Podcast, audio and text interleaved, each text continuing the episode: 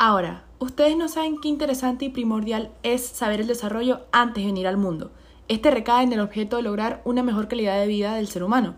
Por esto le traemos en este nuevo episodio de podcast una manera sencilla y rápida de entender todos los procesos en los cuales nosotros somos sometidos en nuestro crecimiento prenatal. Así es, esperamos que puedas nutrirte tanto como nosotras de conceptos y datos que seguramente no habías escuchado anteriormente. Comencemos. Que nada, debemos Conocer el concepto de embriología. La embriología, o también conocida como la biología del desarrollo, es la ciencia biológica que estudia el desarrollo prenatal, es decir, antes de nacer, de los organismos y las leyes que lo regulan y lo rigen. Asimismo, la anatomía del desarrollo se encarga entonces de explicar los distintos cambios morfológicos de las células, los tejidos, los órganos y el cuerpo en su conjunto desde la célula germinal de cada progenitor hasta el adulto resultante. Por otra parte, tenemos que la fisiología del desarrollo se refiere al funcionamiento del organismo en estas etapas. Bueno, yo quiero acotar algunas características de la embriología, donde tenemos que llenar el vacío que existe entre el desarrollo prenatal y la obstetricia, la medicina de dicho desarrollo, la pediatría y la anatomía. También proporciona conocimientos sobre el, comienzo de la vida eh, y las modificaciones que se producen durante el proceso de antes de nacer. También es útil para poder entender las causas de las variaciones de la estructura humana, aclara la anatomía macroscópica y explica la manera en que se desarrollan las relaciones normales y anómalas. Ahora, al tener conocimiento también sobre la relación normal y la causa de malformaciones, es posible proporcionar al feto y al embrión la posibilidad de desarrollarse con mayor normalidad. Y por último, tenemos que te permite dar con la causa y tratamiento para la prevención de muertes durante la lactancia. Es muy interesante, la verdad. Con respecto a las ramas de la embriología, existen siete la embriología general, que abarca el desarrollo desde la fertilización hasta la formación del embrión. Además, comprende las ocho semanas y se divide en periodo preembrionario y embrionario. 2. La embriología sistemática, que estudia el desarrollo de los órganos y sistemas durante la etapa del embrión. Eh, la tercera rama es la embriología descriptiva, que emplea la observación macro y microscópica en los distintos periodos de la ontogenia para el desarrollo embrionario. El cuarto es la embriología comparativa, que se refiere a la comparación, valga la redundancia, de crecimiento de los embriones de especies distintas de animales. Esta rama se relaciona con la biología comparativa e integrativa, la cual a su vez dio origen en los años 90 a la biología del desarrollo evolutivo. La embriología experimental, que es la que estudia el desenvolvimiento antogénico valiéndose de técnicas experimentales. Esto lo hace a través de trasplantes, modificaciones del medio en el que se desarrolla el embrión. La embriología química es la especialidad que ofrece las bases químicas en relación al crecimiento del embrión, proporcionando la estructura química y molecular. A su vez, la embriología moderna termina de completar otras ramas como la genética, la mediana o la bioquímica. Por último, se encuentra la teratología, que es la rama que se dedica a estudiar el desarrollo anómalo del feto y del embrión, ya sea por algún agente infeccioso, una sustancia química, una irradiación, entre otros factores. Ahora, adentrándonos más en el tema, hablaremos sobre la teoría del desarrollo del embrión. Como primera teoría existe la epigénesis. Esta se entiende como el desarrollo de las estructuras nuevas y los organismos a partir de una masa indiferenciada original de materia viva en el transcurso del desenvolvimiento embrionario. Gracias a esta hipótesis, científicos como Waddington pudieron definir una nueva rama de la biología, la cual fue llamada epigenética. La función de dicha rama sería analizar el crecimiento y expresión de los genes del individuo según el ambiente no genético y el impacto de éste en su manifestación. También se habla de la epigénesis, el hecho de que la información genética controla espacial y temporalmente los pasos que constituyen las sucesivas etapas del progreso, como liberación de las potencialidades que están contenidas en la célula inicial única. Como dato, la angustia y los trastornos emocionales generan cambios en el cuerpo, el cerebro especialmente, lo que influye en la expresión de informaciones genéticas las cuales son transmitidas a los hijos. Ahora, siguiendo con la próxima teoría, se encuentra el performacionismo. Este concepto niega el progreso y transformación de los organismos en el transcurso de su existencia. Además, explica que todo está preestablecido y configurado en el organismo y que solo puede contener lo que el creador ha puesto en el germen, este siendo la expresión mínima del organismo.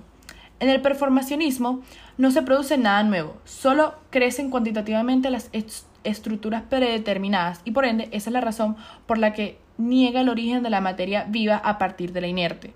Aunque en el siglo XVI dicha teoría estuvo fuertemente influenciada por ideas religiosas a fin de defender la tesis de la inmortalidad del alma, las ideas performistas fueron quebrantadas por la teoría de Darbour, la cual se basa en la evolución mediante transformaciones sucesivas condicionadas por la herencia. Así comenzaremos con el verdadero proceso embrionario.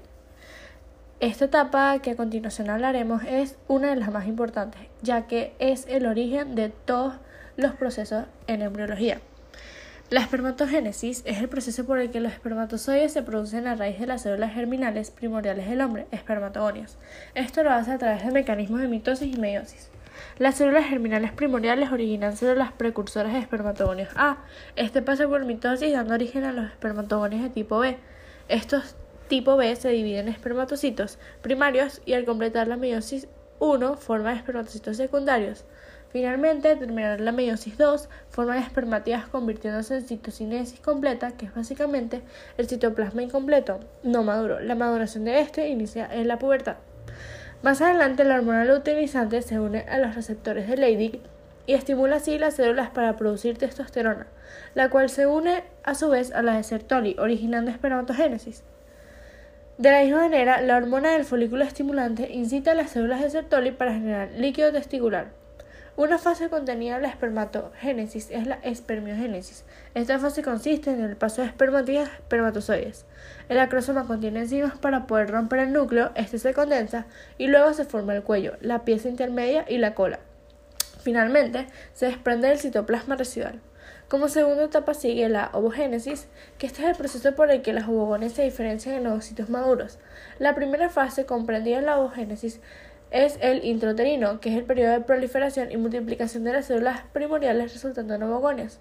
Las ovogonias luego se siguen dividiendo por mitosis, sin embargo, algunas adquieren este proceso en la profase 1 de meiosis.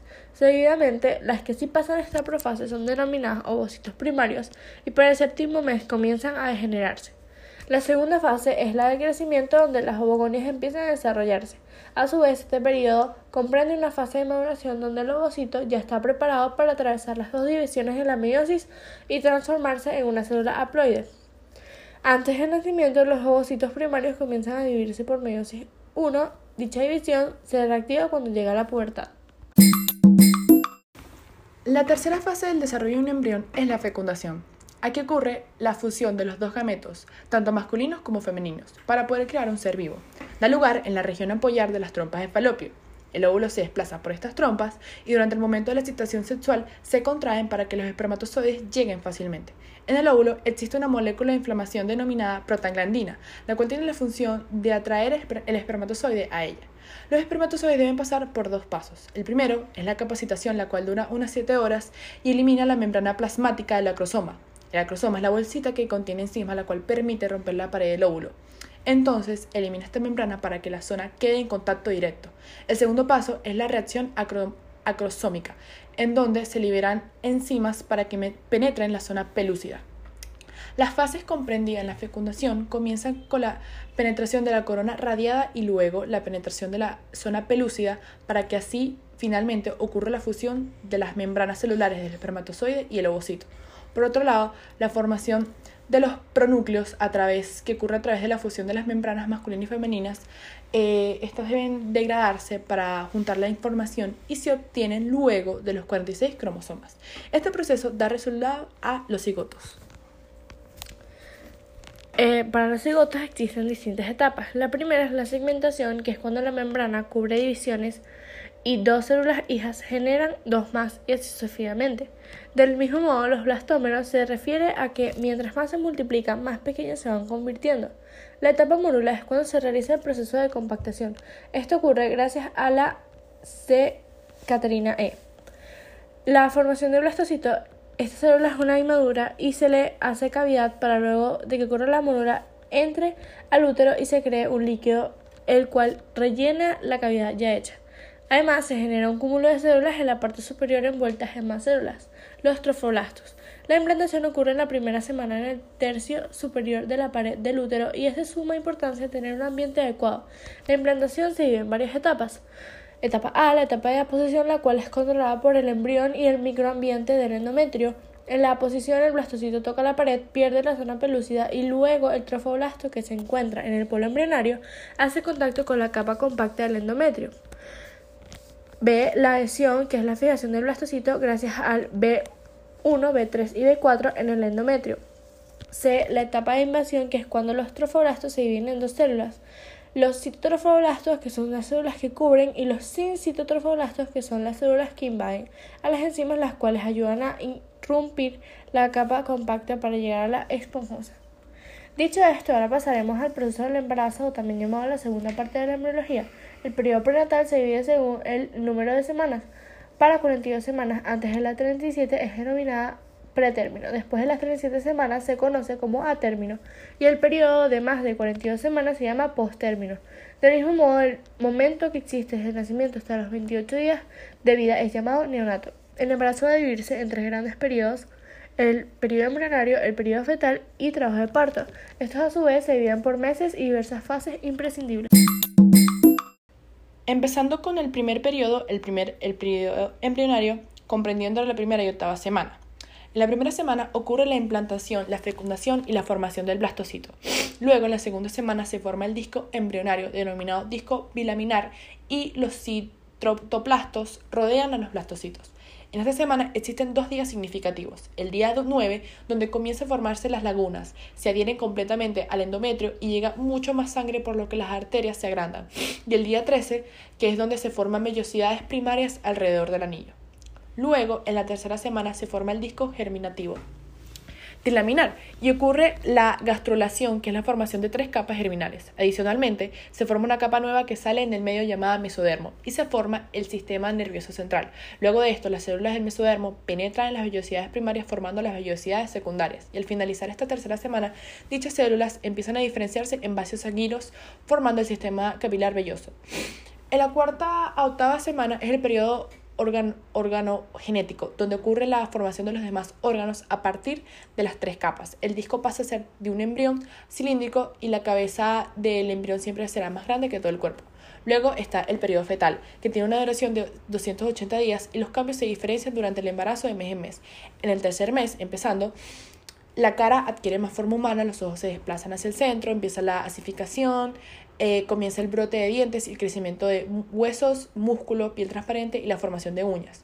En el cuarto y quinto mes, el feto, aunque aumente poco de peso, se alarga rápido. También aparece el vello fino lanudo, se empiezan a notar los movimientos, eh, la placenta se forma por completo, se produce la orina y empieza la función también de la vesícula biliar.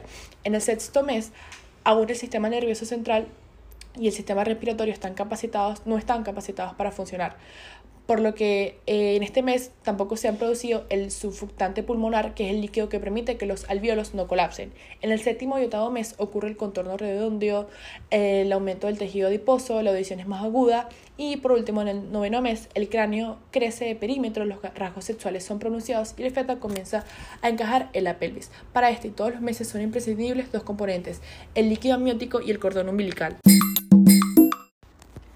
El líquido amniótico es una sustancia procedente de la sangre materna, la cual tiene como función proteger y amortiguar del mismo modo, evita que el embrión se adhiera al amnios y permite movilidad.